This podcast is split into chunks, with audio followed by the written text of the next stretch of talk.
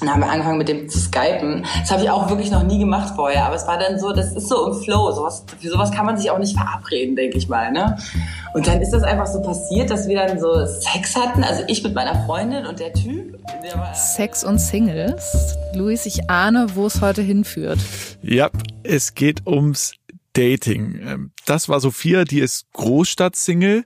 Ich habe aber auch noch mit einer Sexualtherapeutin und anderen ExpertInnen gesprochen, ähm, nämlich darüber, wie man jemandem nah sein kann, obwohl man gerade ja niemandem nah sein kann. Hm, das klingt sehr spannend. ja. Ich bin Luis Klamroth und in diesem Podcast geht es nicht um Corona.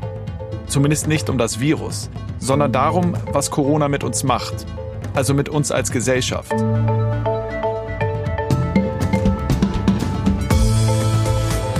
Das ist Klamroth Calling.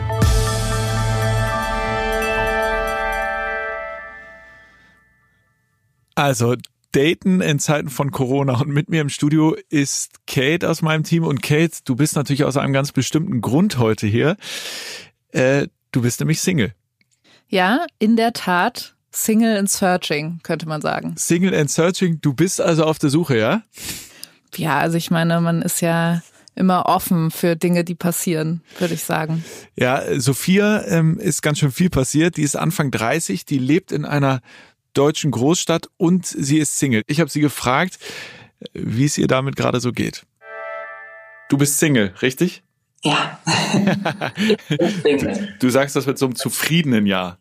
Ach so, nein, das ist eigentlich eher, naja, es, sind, es kommt ja immer darauf an, in was für einer Phase man sich gerade befindet, sag ich mal. Manchmal ist man ein glücklicher Single, manchmal ist man aber auch ein einsamer Single. Und ich würde tatsächlich jetzt gerade sagen, jetzt in dieser Corona-Zeit bin ich dann doch eher auch eine einsame Single. Im Moment Single sein ist nicht so leicht, Luis. Also ich meine, ich lerne niemanden spontan mehr im Café kennen, wo ich nicht mehr rein darf. Das ganze Single-Game und Dating-Game hat sich extrem verändert. Sophia ist auch richtig auf der Suche und benutzt deswegen Dating-Apps. Und als diese eingeschränkte Kontaktsperre angefangen hat wegen Corona, hat sie erst nochmal richtig losgelegt. Aber man hat wirklich das Gefühl gehabt, dass so auch, auch so auf OkCupid oder im Freundeskreis, dass irgendwie alle gesagt haben, scheiße, man braucht irgendwie noch ganz schnell jemanden, weil es war ja am Anfang erstmal die Rede von zwei Wochen, ne? Und da hat sich halt jeder vorgestellt, man schließt sich zu Hause ein für zwei Wochen und da gibt's natürlich nichts Tolleres, wenn man dann halt wirklich auch einen Quarantäneboy hat, sag ich jetzt mal so. Ja, so ein Quarantäneboy, da würde ich, glaube ich, auch nicht Nein sagen. Ja. Der beste Weg, den kennenzulernen, Dating-App, denke ich schon, oder? Ja, habe ich mich auch gefragt, ob Dating-Apps jetzt eigentlich so eine Hochkonjunktur haben ähm, oder ob da totaler Totentanz ist, also gar nichts los ist, ähm, weil das mit dem Treffen und Daten ja äh, im Moment ein bisschen schwierig ist. Deshalb habe ich äh, Naomi Walkland, äh, die Marketingchefin äh, von Bumble, angerufen.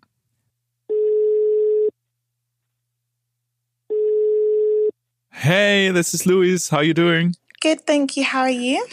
I'm good. Where are you at? Are you in London? Yes, I'm in London in my apartment. Um, still married, which is one thing after being in lockdown. Um, yeah. So that's that's that's important. I was wondering how has the user behavior changed on Bumble since the lockdown? So what we've really noticed is that there's a real joy and desire for people to connect during this period of time, like you've commented on. So, what we've seen is that a lot of people are turning to Bumble to bring that social interaction and joy back into their lives. So, globally, we've seen a 26% increase in messages sent and then oh, a 56% wow. increase in video calls, um, mm-hmm. which is a lot of people video calling as well. And in um, and also, what we've seen about that as well is that one in four of these chats are turning into something more meaningful, which means that a larger number of um, messages are being exchanged once they start speaking. So, what we can see is that virtual dating is very much working. Um, Naomi, I think that that's it already. Thank you very much. That was very interesting. Have a good day. Bye. Bye. Also Naomi Walkland, Marketingchefin von Bumble, ist noch verheiratet. Das ist, das ist die gute Nachricht. Ähm, aber interessant, also 26 Prozent mehr Nachrichten seit dem Lockdown äh, werden verschickt und 56 Prozent, das finde ich krass, äh, mehr Videochats. Also die äh, Leute lernen sich dann anscheinend über Video kennen. Und genau das merkt auch Sophia. Also erstmal waren super viele Leute online mega viele, also das habe ich auch von anderen Freunden gehört, dass irgendwie bei Tinder und bei OkCupid mega abgeht halt mit einmal so, weil die Leute zu Hause sitzen ne, und Langeweile haben. Und in den ersten zwei Wochen oder ersten drei Wochen, sag ich mal, da waren alle noch sehr ähm, auf Abstand und man hat auch kaum geschrieben, man hat sich irgendwie nur geliked so ein bisschen, weil keiner wusste jetzt so richtig, es bringt ja dann auch nichts. Ich habe zum Beispiel auch keinen Bock, da ewig rumzuschreiben. Also ich treffe mich dann schon auch gerne zum Tischtennis spielen oder auf ein Bierchen oder so direkt, weil jetzt hier zu Hause zu sitzen und da ewig lang rumzutexten, finde ich ehrlich gesagt richtig öde. Und äh, das hat man schon gemerkt. Da gab es dann so ein bisschen weniger Resonanz. Und wenn man mal mit jemandem geschrieben hat und dann irgendwie gesagt hat, ey, komm, wir können ja trotzdem spazieren gehen, wir halten einfach Abstand, jeder trinkt sein eigenes Bier oder bringt sich sein Tee mit oder was auch immer. Da haben tatsächlich dann auch einige gesagt, äh, dass sie das gerade nicht so gut finden und dass sie das nicht machen möchten. Ja, spannend, weil ich habe da nämlich eine komplett andere Erfahrung gemacht. In Vorbereitung auf diese Folge habe ich mich nämlich als kleines Experiment auch mal bei einer Dating-App angemeldet und wollte sehen, wie schnell ich Typen dazu bekommen kann, mich zu treffen, trotz Social Distancing. Mhm. Experiment, Kate, ist klar.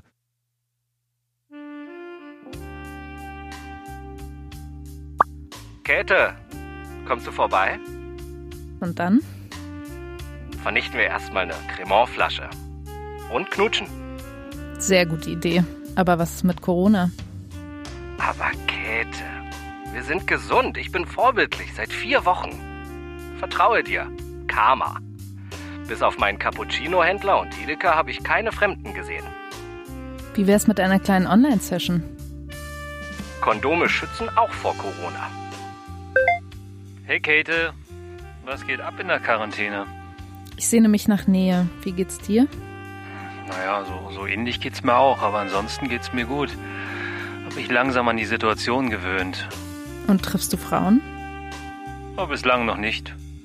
Aber mittlerweile würde ich für eine Ausnahme zu haben sein. Und du? Männer? Corona ist ja auch nicht mehr als eine Grippe. Ich überlege auch, die Regeln zu brechen. Ich bin tatsächlich nur zum Einkaufen und Laufen draußen und achte da schon sehr drauf. Aber andererseits denke ich mir, ich bin jung und fit und wenn ein Mädel das auch ist, wird schon nichts schief gehen. Hi Käthe, was geht in Schöneberg? Noch nicht so viel, aber du könntest das ändern. Sicherlich. Was schwebt dir vor? Sex? Klingt gut. Jetzt? Warum nicht? Und was ist mit Corona? Nervt. Mein Kontaktkreis ist sehr klein. Ich bin fit. Falls du Masken hast, können wir die aufsetzen. Und nu?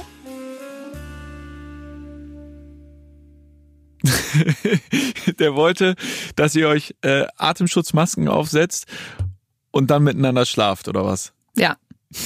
Also alle wollten sich ja ausnahmslos äh, mit dir treffen und dann mit dir ins Bett springen. Ja, also ich habe es natürlich provoziert, aber es hat fünf Minuten gedauert und ich hatte ja, lauter Nachrichten von Leuten, die einfach sofort loslegen wollten. Aber alle auch mit so einer, ja, das, das ist eine Ausnahme, mache ich sonst nicht, nur für dich jetzt. Mhm. Die haben niemand anders gesehen. Ich war plötzlich die erste Frau, für die sie alle Regeln brechen würden und ja, der sie trotz, trotz der Distanz näher kommen wollten.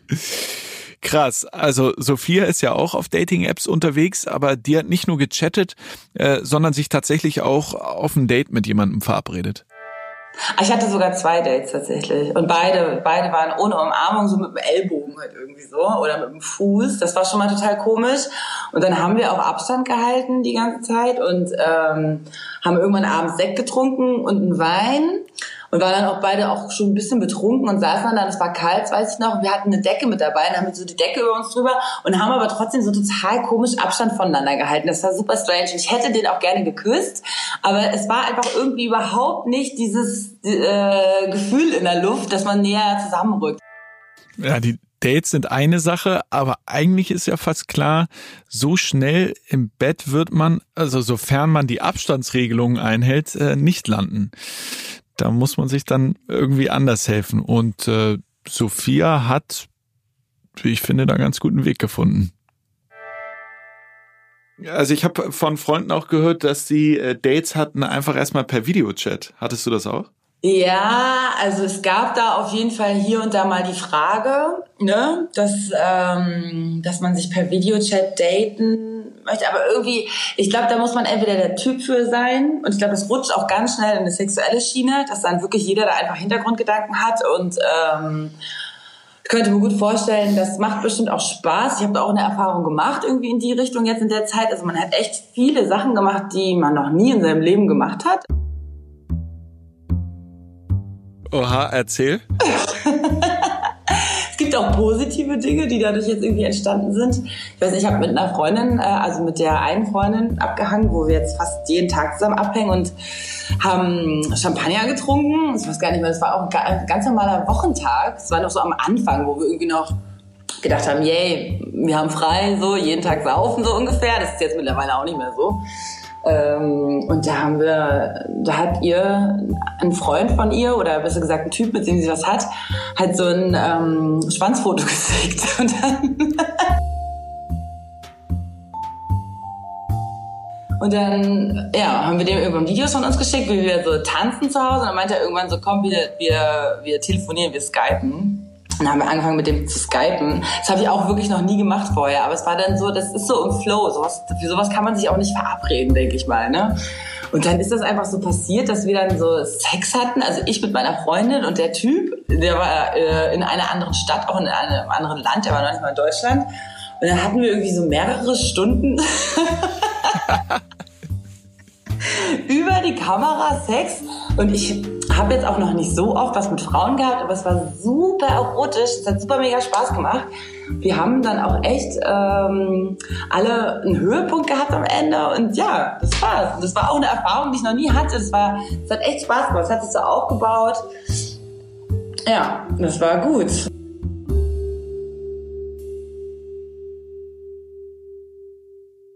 Corona-konformer Weg ist Sex zu haben, oder? Ja, auf jeden Fall, aber ich würde es niemals machen. Warum nicht? Mm, ich glaube, ich bin da einfach sehr empfindlich, was Datenschutz und Privatsphäre angeht. Also man weiß ja nicht, wer da Fotos macht, wo das landet. Ja, Sophia hat da nicht so viel Angst vor. Sie geht sogar noch weiter. Die ist auf eine Sexparty gegangen, online das war ja für alle auch das erste Mal, ne, so. Und äh, es war lustigerweise dann so, dass meine Freundin und ich, wir waren beide jeweils auf eine unterschiedliche Party eingeladen am gleichen Tag. Und dann mussten wir uns entscheiden, auf welche gehen wir denn jetzt. Das war auch total bescheuert. Und dann gab es eine hier in der Stadt, wo wir jetzt sind. Ähm, das war auch ganz lustig, typisch für die Stadt. Man sollte da sein Outfit hinschicken und dann entscheiden die, ob man reinkommt oder nicht. Sehr cool. so richtig typisch. Ja. Und, äh, und die andere Stadt, das war ein Bekannter von mir, mit denen habe ich ja vorher dann noch telefoniert und er war auch ein bisschen aufgeregt, meinte, ich weiß gar nicht, ob das überhaupt gut wird. Wir haben das jetzt alles organisiert und so. Und dann wir so, ja komm, gucken wir mal. Und die haben das total toll gemacht. Das war über Zoom, über diese ja. App. Und da gab es verschiedene Räume, die dann jeweils in anderen Wohnungen gewesen sind, wo dann Leute eine Performance gemacht haben. Es gab einen Tanzraum, so Sexy Dancing, es gab einen Darkroom, es gab so einen Spieleraum, wo Tattoo der Wahrheit gespielt wurde. Es gab irgendwie einen Raum, wo man zusammen ein Porno geguckt hat. Und dann gab's die Pornodarstellerin war dort und man konnte der per Live-Chat Fragen stellen. Ach, cool, man, okay. Das war total super, wirklich. Und wir haben halt super Outfits angehabt und wir haben uns auch so eine Performance ausgedacht und und es war halt eigentlich mehr oder minder so lustig. Also es war jetzt nicht so sexuell, weil es halt für alle das erste Mal war. Aber es gab auch ein Darkroom und in dem Darkroom weiß ich nicht, was da abgegangen ist. Bist du nicht, reinge bist du nicht reingegangen, reingeklickt in den Darkroom?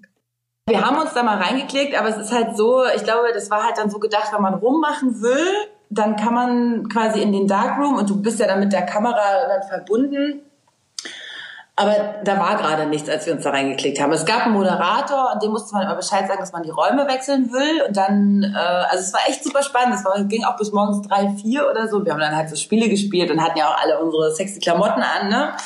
Und ja, das war eine super äh, coole Erfahrung halt. Ich finde das alles so absurd. Kate, warum so spießig?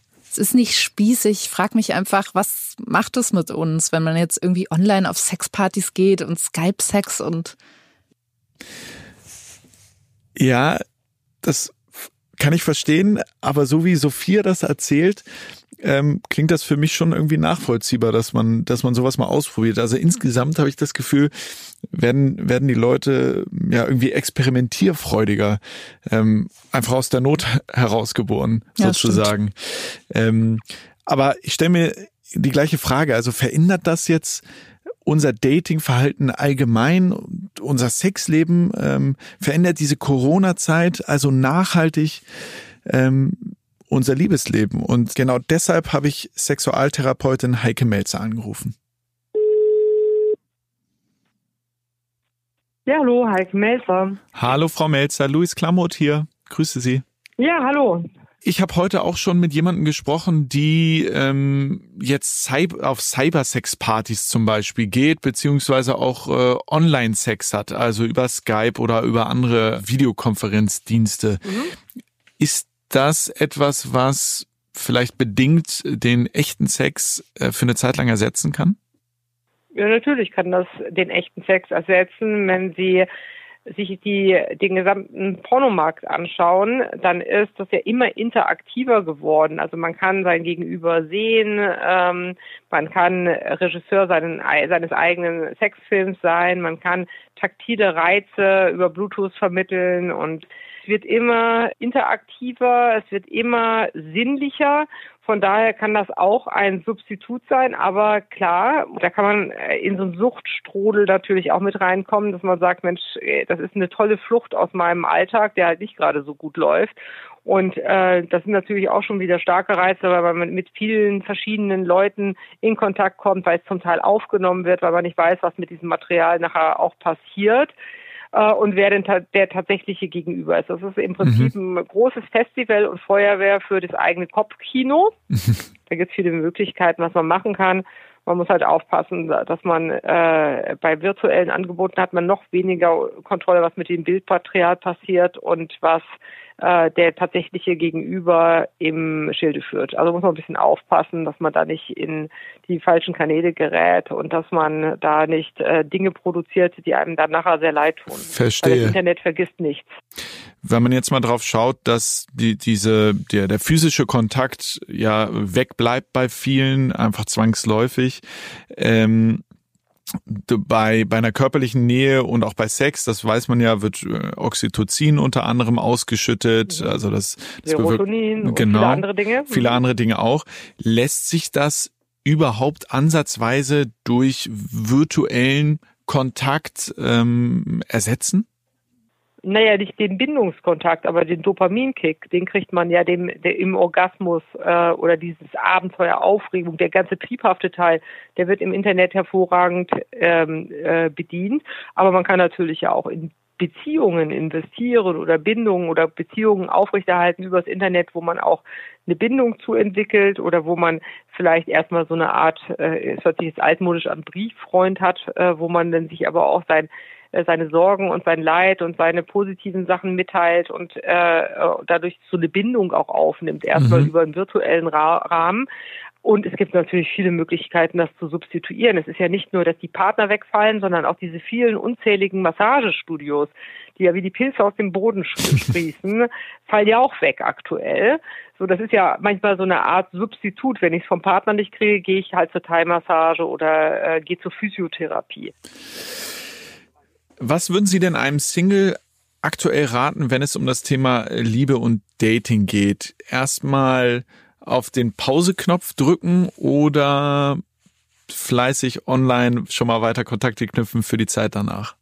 Naja, es gibt ja sehr unzählig viele Singles in ganz unterschiedlichen Situationen und so pauschale ähm, Ratschläge sind da meistens nicht die besten. Von daher würde ich sagen, äh, diese Chance, die wir jetzt haben, ist auch eine einmalige Chance, wo die Welt so den Atem anhält, ist vielleicht auch für die eigene Bilanzierung ganz gut. Dass man vielleicht auch nochmal diese Chance nimmt, zu sagen, hey, was ist mir eigentlich wichtig im Leben? Möchte ich in Beziehungen investieren? Möchte ich mehr in Qualität investieren als in Quantität? Bin ich schon in so einem Bereich, dass ich so eine Verhaltensgewohnheit habe, die mir manchmal Probleme macht, weil ich mich immer wieder in diesen Situationen finde, was weiß ich, vor Pornos und Masturbieren und so weiter, wo ich sage, warum muss ich das denn eigentlich so häufig, ja, wo man schon nicht mal, wo man aus dieser Sensibilisierungsphase, wo alles nice ist, mhm. in, in, äh, mit den negativen äh, Folgen konfrontiert wird, so dass man einfach vielleicht auch sagt, Mensch, äh, das ist eine gute Zeit aufzuräumen, auch aufzuräumen mit pathologischen Verhaltensweisen. Ich habe äh, ich habe hier eine Kollegin sitzen, die ist Anfang 30 äh, und äh, Single und probiert sich jetzt so ein bisschen in den in den Dating Apps aus äh, zum ersten Mal. Das ist doch aber jetzt während dieser Kontaktsperre wahrscheinlich eine ganz gute Idee, da mal reinzuschnuppern, oder? Ja, äh, es kann äh, interessant sein, wenn man einfach auch mehr Zeit hat, sich diese Dinge mal anzuschauen. Und ich glaube, Dating wird sich eh jetzt ein bisschen durch diese ganze Situation, die ja nicht nur eine Eintagspflege ist, sondern uns viele Monate und vielleicht sogar Jahre begleiten wird, etwas verändern. Man wird vorsichtiger. Äh, man äh, wird vielleicht auch nicht gleich das beim ersten Date im Bett landen, sondern macht vielleicht erstmal einen Test, ob man Corona-negativ ist. Man verabredet sich einfach über einen längeren Zeitraum und arbeitet sich auf, sagen wir mal, auf das äh, äh sexuelle Happening vielleicht über einen längeren Zeitraum hin. Mhm. Aber das ist ja nicht so, dass man gar keine Menschen mehr kennenlernen kann. Gerade in so Krisenzeiten drückt man ja auch ein bisschen zumindest auf der emotionalen Seite näher zusammen und dass man sich selber ein Stück weiter zurücknimmt und auch eine höhere Dankbarkeit entwickelt, auch in Bezug auf Dating, dass man vielleicht auch ein bisschen ähm, achtsamer mit dem anderen umgeht, achtsamer mit seiner eigenen Gesundheit umgeht. Und es kann ja auch eine ganz nette Geschichte sein, eben so mit Abstand sich zu treffen, ja, also währenddessen man sonst eben in der Bar sitzt oder sich an anderen Location trifft, dass man sich mehr in der Natur trifft und nicht bei dem einen oder anderen schon zu Hause. Das Verstehe. könnte ja auch ganz nett sein, diese Erfahrung. Frau Melzer, dann vielen, vielen Dank für das Gespräch. Danke, dass Sie sich Zeit genommen haben. Also Luis, erstmal bin ich Ende 20 und nicht Anfang 30. Ja, schon als ich das ausgesprochen habe, habe ich das gemerkt. Sorry, Kate. Ja, aber grundsätzlich finde ich es ja sehr spannend, was sie sagt mit dieser mit der Qualität vor Quantität und dass es so ein anderes Bewusstsein bringt, weil das merke ich eben auch. Also ich habe gar keinen Bock auf äh, die ganzen Dating-Apps und schnell und hier und da und tralala. Quarantäneboy klingt zwar nett, aber ich glaube, in Wahrheit ist es eigentlich wirklich eine schöne Zeit, um mal durchzuatmen und zu sich zu sortieren. Ja, so geht's im Grunde genommen ja auch Sophia. Also klar, die experimentiert jetzt viel, die geht auf Online-Sexpartys und so weiter, aber am Ende will sie eben doch den einen finden. Und deshalb äh, hat sie mir erzählt, als wir telefoniert haben, dass sie jetzt auch nochmal auf ein Date geht. Wir haben morgen Abend einfach erstmal nur ein Date, wollen aufs Dach gehen, ganz romantisch Sonnenuntergang gucken, ein Bierchen trinken. Und äh, der hat ein Dach, wo man raufklettern kann. Und dann, dann küsse ich den. Sehr gut. Wie nah man sich in Zeiten von Corona kommen möchte, ich glaube, das muss am Ende jeder selber entscheiden. Aber ich habe schon das Gefühl, dass Dates oder Begegnungen eine andere Tiefe mit sich bringen. Und das hatte mir auch Erik Hegmann erzählt. Wer ist das? Der ist Dating-Experte bei der Online-Single-Börse Parship. Was ich erlebe, ist, dass die Gespräche ganz anders geworden sind. Also Smalltalk hilft nicht gegen Einsamkeit. Die Gespräche werden tiefgründiger. Sie sind nicht mehr so oberflächlich. Und das liegt daran, dass man sich sofort mit Sorgen und Ängsten auseinandersetzt. Man öffnet sich tatsächlich viel einfacher durch diese Krise. Und wer weiß, vielleicht entstehen dadurch auch tatsächlich stabilere und langfristigere Beziehungen. Wir werden es sehen so richtig viel gechattet hat Sophia ja nicht. Ähm, aber sie ist auf jeden Fall mitten im Dating-Game während Corona. Und auch da waren die Gespräche anders als vor Corona, hat sie mir erzählt. Und als ich mit ihr gesprochen habe, hatte sie ja noch das eine Date vor sich. Und sie meinte vor allen Dingen, wenn das gut läuft, dass sie den Typen einfach küssen wird. Und Kate, was meinst du? Hat sie ihn geküsst? Ja, ich bin mir nicht ganz sicher. Ja, ich weiß es. Ich habe sie nämlich heute Morgen, da warst du noch nicht hier, angerufen.